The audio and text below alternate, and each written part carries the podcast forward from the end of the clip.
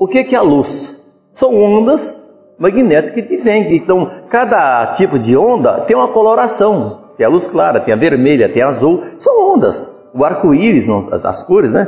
São ondas de reflexão da água pelo sol. As ondas são avaliadas segundo o comprimento que se expressam, dependendo desse comprimento do emissor que se verifica a agitação. O que depende daquilo que eu falei aqui, olha, é que você vai verificar o comprimento dessa onda. Uma fina vara tangendo as águas de um lago provocará ondas pequenas, ao passo que uma tora de madeira jogada no lençol, ela será ondas maiores. Isso é lógico, você pega, tem um campo de água, se você dá uma agitadazinha, ela vai formar suas ondas até o centro se encontrarem e retornarão outra vez. Se você joga uma madeira maior, a onda será maior, como se fosse um tsunami, né?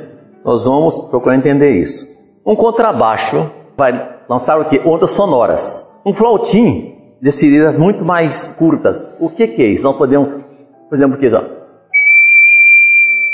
Eu tenho uma onda curta. Uh, eu tenho uma onda longa. A variação da onda é que dá o som. Isso pode ser visto no osciloscópio. Você pega um transmissor, você assovia e você então tem a forma da onda e ali você mede o comprimento da onda certinho através daquilo ali.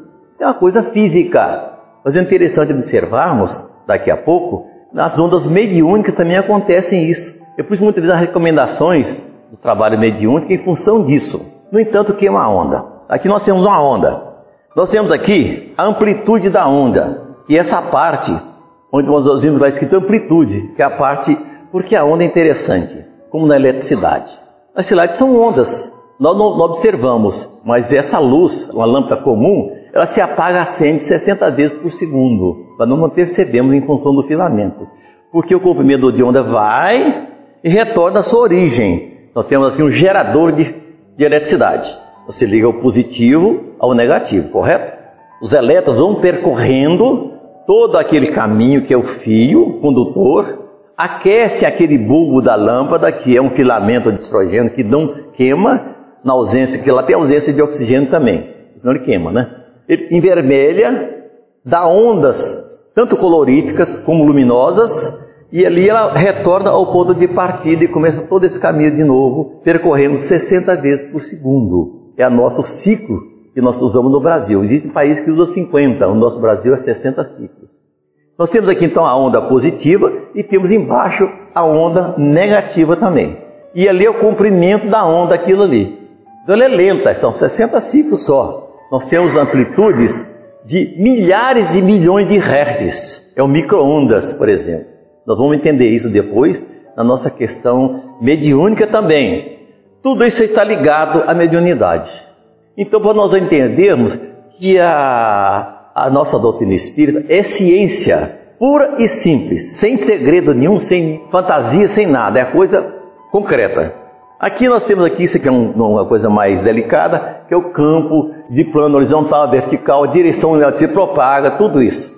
Nós temos, por exemplo, da nossa, na nossa emissora, nós temos a FM, que é uma onda mais curta, né? nós temos a AM ainda também, são ondas mais longas, né? Nós temos as emissoras de televisão. Antigamente, por exemplo, antes de ter a questão do telefone celular, nós tínhamos uma certa dificuldade de comunicação. Eu lembro que nós trabalhávamos naquela época na CEMIG, a CEMIG estava construindo uma, usina lá na divisa com Goiás, São Simão. Eu precisava de falar imediatamente de lá para São Simão. Mas como falar? Nós não tínhamos satélite para poder receber esse reflexo e voltar. Então eu tinha que montar retransmissores ao longo do caminho. Tinham 12 retransmissores de Belo Horizonte até São Simão, onde um recebia, retransmitia, outro retransmitia, retransmitia até chegar lá. Mas já existia isso aí. Hoje em dia é uma facilidade muito grande, né? Você fala em Portugal, você fala na Europa, você fala em qualquer parte do mundo, através de um celularzinho. Por quê? Pelo satélite. Essa onda, isso é importante nós observarmos isso. Essa onda vai até o satélite, de lá ela é retransmitida para aquele local. Continente do infração. Ajusta seus ouvidos e olhos humanos às balizas naturais da percepção. Nós somos limitados. Alguém consegue, no plano, enxergar mil quilômetros? Não consegue absolutamente. Nós temos uma limitação de visão. E como também uma limitação de audição também. São nossos sentidos. A circunscrito aos implementos da própria estrutura física que nós temos. Abaixo de 35 a 40 vibrações por segundo, a criatura encarnada ou que ainda se mostre fora do corpo físico nas condições análogas ao comum encarnado, movimentam-se no império dos infrações. Enquanto os sons continuam existindo, sem que disponham recursos para assinalá-los. Você, se vocês conhecem um apito para cachorro, você já ouviu falar nisso? E que nós não ouvimos, mas os animais ouvem e ficam agitados. Inclusive, se tiver uma distância grande, vem o chamado daquele, nós não ouvimos nada, não sai som nenhum para nós. Mas ele sai o som em infração, sim, dependendo da sua frequência, para que seja ouvido. Nós temos aqui, por exemplo, um transmissor. Comum da nossa cidade aqui, nós vimos nas nossas regiões, nos nossos bairros, aquelas torres, né? Com aquelas antenas ali, ligadas à questão eletrônica, onde ali é enviado sinais para ali, é codificado, transformado em sinais de ondas e são transmitidos.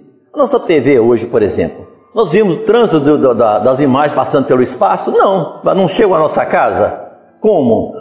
Em sinais de ondas magnéticas.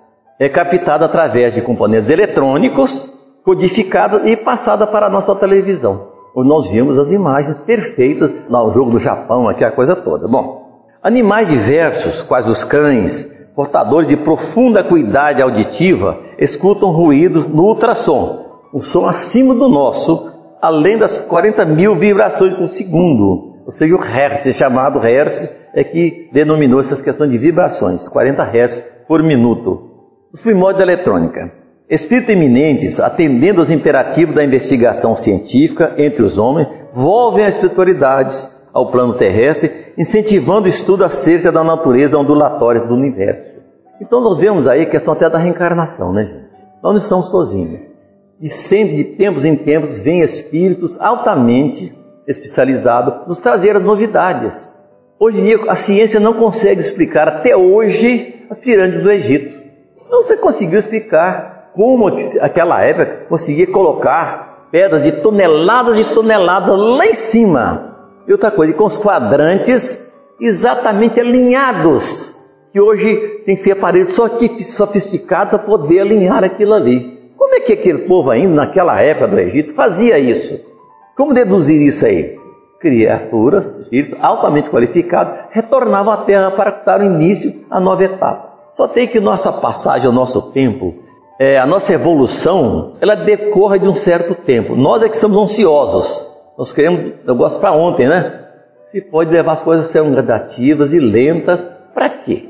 Para que isso fique impregnado em nosso espírito, senão não nós vamos assimilar Todo esse conhecimento, a nossa bagagem espiritual é muito pequena para assimilação de tanto conhecimento. Nós temos aqui uma chamada bobina ou enrolamento, temos aqui uma antena e temos aqui também uma outra bobina. Isso aqui chama-se indução. Não estão ligadas fisicamente. Nós observamos que não estão ligadas fisicamente. Mas se nós emitirmos aqui um sinal de áudio ou algo assim, aqui está separado. Aqui é uma figura ela é colocada separada. E esses elementos aqui não se tocam um ao outro, esse enrolamento no núcleo. Então nós induzimos tudo que vem aqui, ou seja eletricidade, ou seja o que for, para cá e transmitimos, sem que haja contato físico. Chama-se